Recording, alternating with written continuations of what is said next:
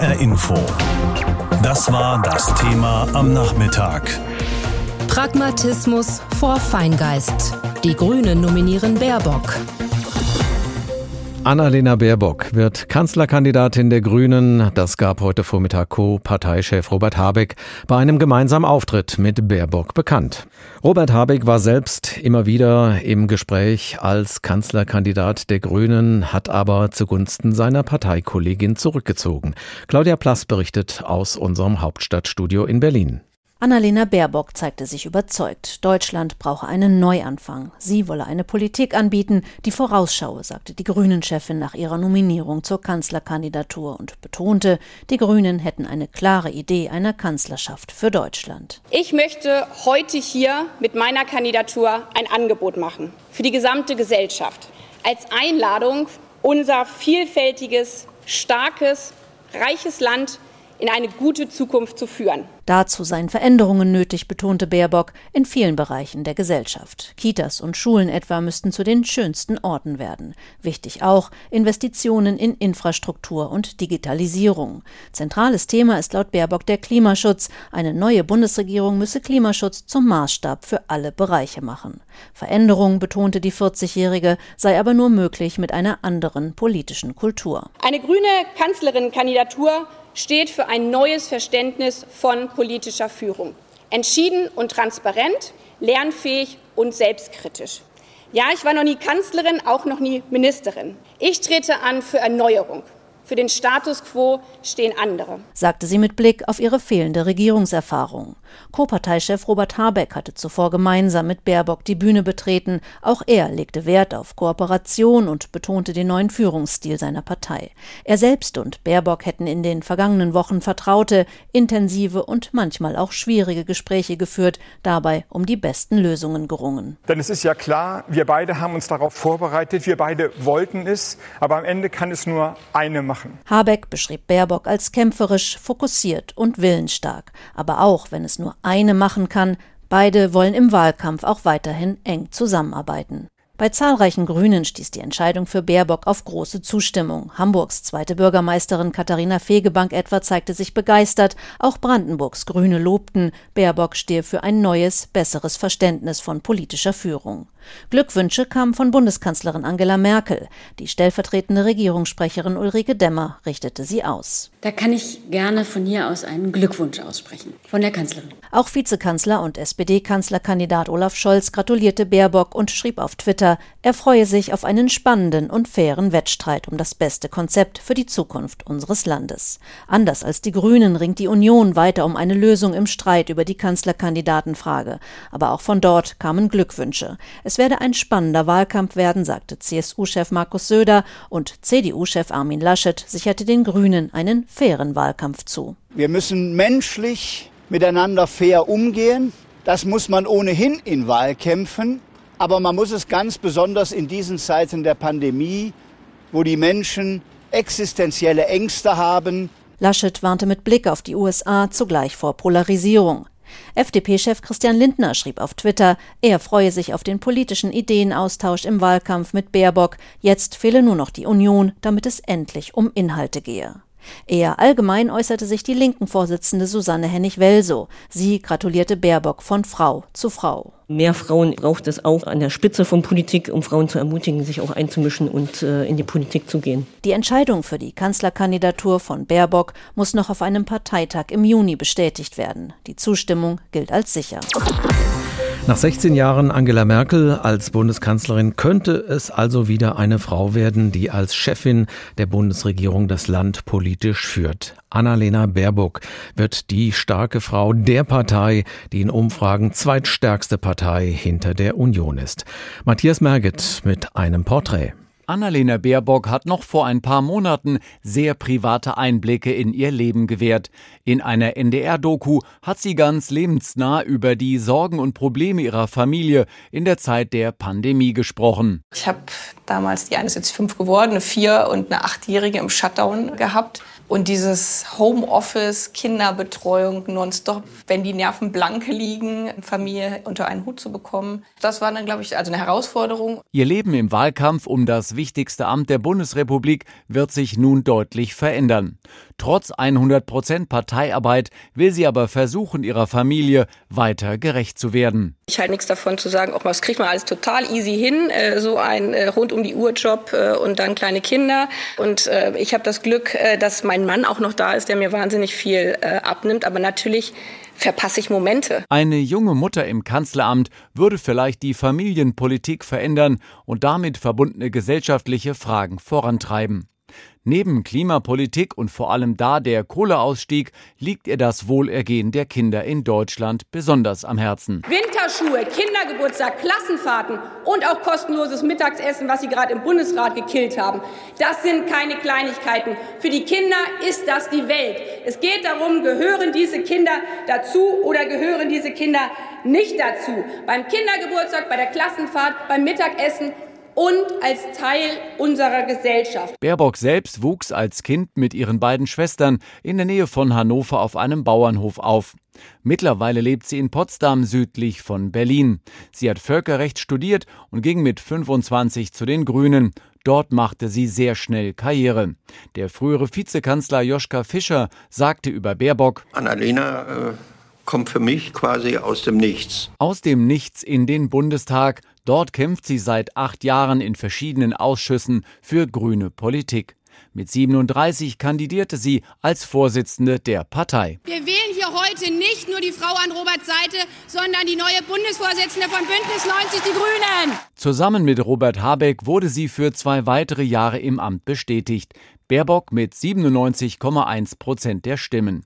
Dass sie auch politische Gegner beeindrucken kann, hat sie Thomas de Maizière bei den Jamaika-Verhandlungen gezeigt, wie der CDU-Politiker im Podcast der Zeit erzählt. Diese Frau beeindruckt mich. Ich habe Frau Baerbock erlebt bei den Sondierungsverhandlungen und da hat sie einen sehr guten Eindruck gemacht. Sehr informiert, zum Punkt. Neue Koalitionsverhandlungen werden auf jeden Fall auf sie zukommen nach der Bundestagswahl.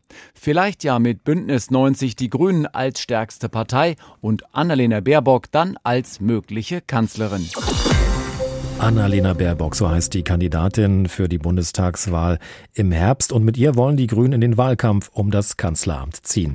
Nach 16 Jahren Angela Merkel könnte es mit einer Frau im Kanzleramt also weitergehen.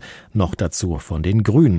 Darüber habe ich vor der Sendung mit Michael Lühmann gesprochen. Er ist Parteienforscher am Institut für Demokratieforschung an der Uni Göttingen. Herr Lühmann, war Annalena Baerbock eine gute Wahl als grüne Kanzlerkandidatin? Ja, ich glaube, Annalena Baerbock war eine sehr gute Wahl, auch ein bisschen eine erwartbare Wahl, obwohl ja jahrelang äh, Habeck als der Star der Grünen galt.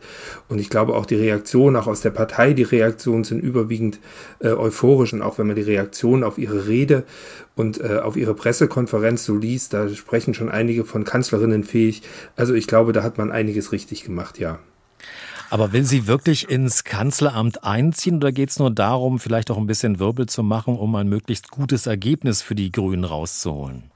Nein, ich glaube, der Moment, wo die Grünen einfach nur versuchen, eine möglichst populäre Kanzlerkandidatin aufzustellen, um viel für sich rauszuholen, der ist vorbei. Sie wissen und sie sehen, dass sie eine Chance haben auf das Kanzleramt.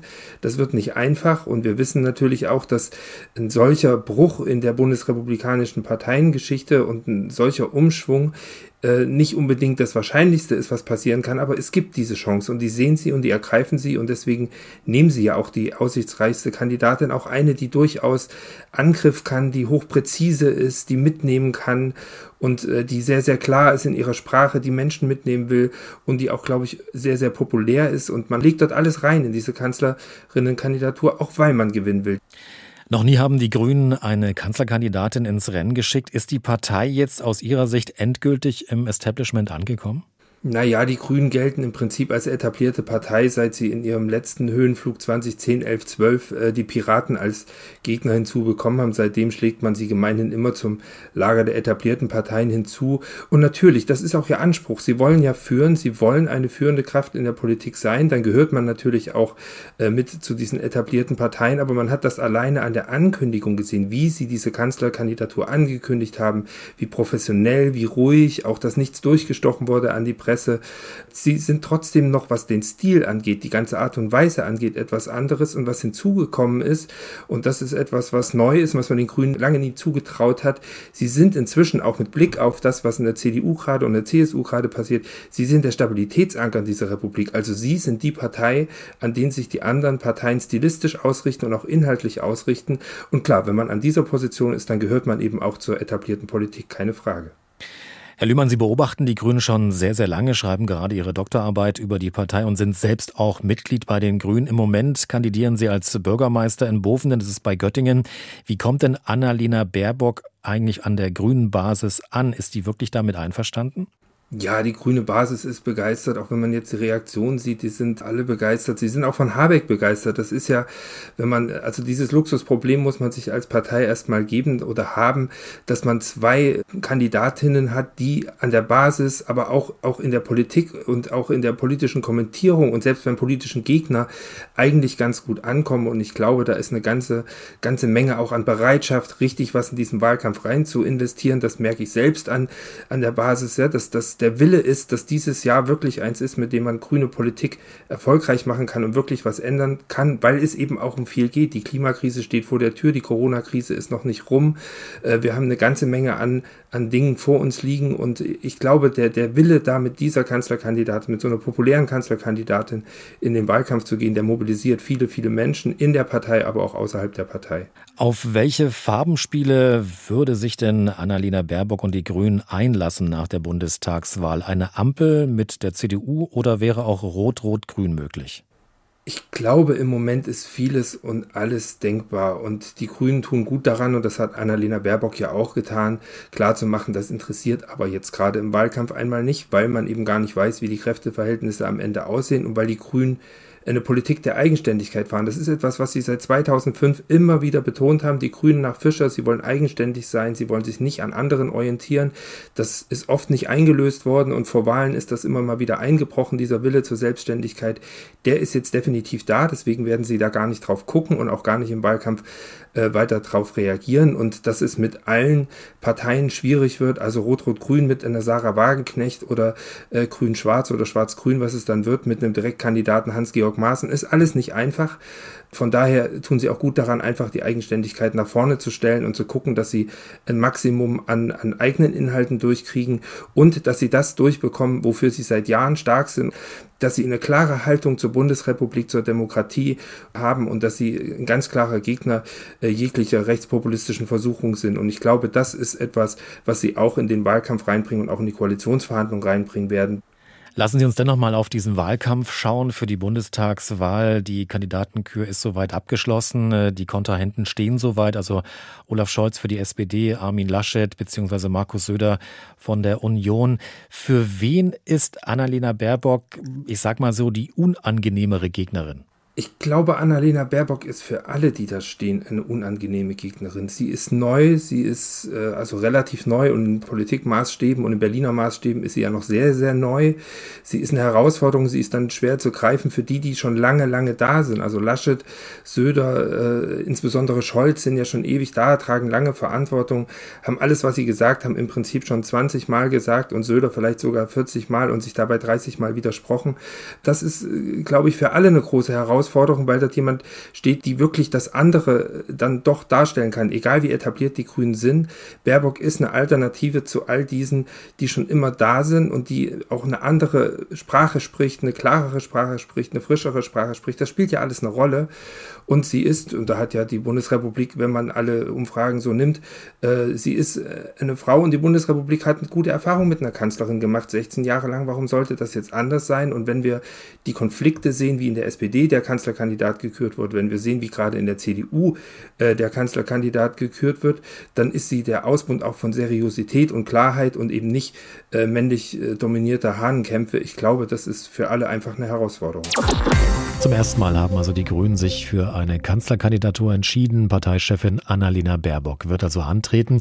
Was vor wenigen Jahren also noch illusorisch angesehen wurde, ist laut den Umfragewerten also gar nicht mehr ausgeschlossen. Alfred Schmidt aus unserem Hauptstadtstudio hat sich darüber ein paar Gedanken gemacht. HR Info. Meinung.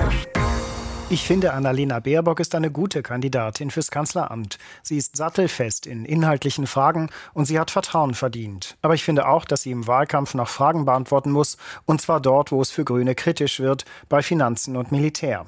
Zunächst zum Thema Vertrauen und damit zu den klaren Vorzügen der Kanzlerkandidatin Baerbock. Im Vergleich mit dem Co-Vorsitzenden der Grünen Robert Habeck weiß sie besser Bescheid über zahlreiche Fachthemen, von innerer Sicherheit über Europa bis zu Steuerfragen. Das bestätigen alle, die bei den Jamaika-Verhandlungen nach der zurückliegenden Bundestagswahl dabei waren. Sie kann zur Sache reden und auf Kompromisse hinarbeiten. Das strahlt sie auch jetzt wieder aus. Damit zu den kritischen Fragen, die eine Kanzlerkandidatin Baerbock noch beantworten sollte. Wie halten die Grünen es mit neuen Steuern und wie halten sie es mit der Bundeswehr und der NATO? Beim Thema Finanzen haben die Grünen schon im Wahlprogramm gesagt, dass sie eine Vermögensteuer wollen. Die soll zwar begrenzt sein, aber das gäbe in jedem Fall Ärger. Unternehmen könnten protestieren und die alte Vermögensteuer wurde auch deshalb abgeschafft, weil ihre Erhebung fast so teuer war wie das Geld, das sie dem Staat lieferte. Unklar ist auch, ob mit den Grünen nach der Wahl die Einkommensteuern steigen würden. In Sachen Finanzen sollten die Grünen detaillierter als jetzt sagen, was sie wollen, auch wenn sie damit riskieren, Stimmen zu verlieren. Schließlich zum Thema Militär. Da könnte es schon kritisch werden, wenn es ums Geld geht. Deutschlands Militärausgaben steigen wegen nötiger Modernisierungen und planmäßiger NATO-Aufgaben. Hier fehlt eine klare Ansage der Grünen, ob sie das okay finden würden. Auch hier muss eine Kanzlerkandidatin Baerbock nachliefern und am besten das Thema Auslandseinsätze der Bundeswehr gleich mit ansprechen. Für einen Wahlsieg sollten die Grünen den Mut haben, ihre eigenen wunden Punkte anzusprechen. Das ist jetzt der Job von Annalena Baerbock. HR Info. Das Thema. Wer es hört, hat mehr zu sagen.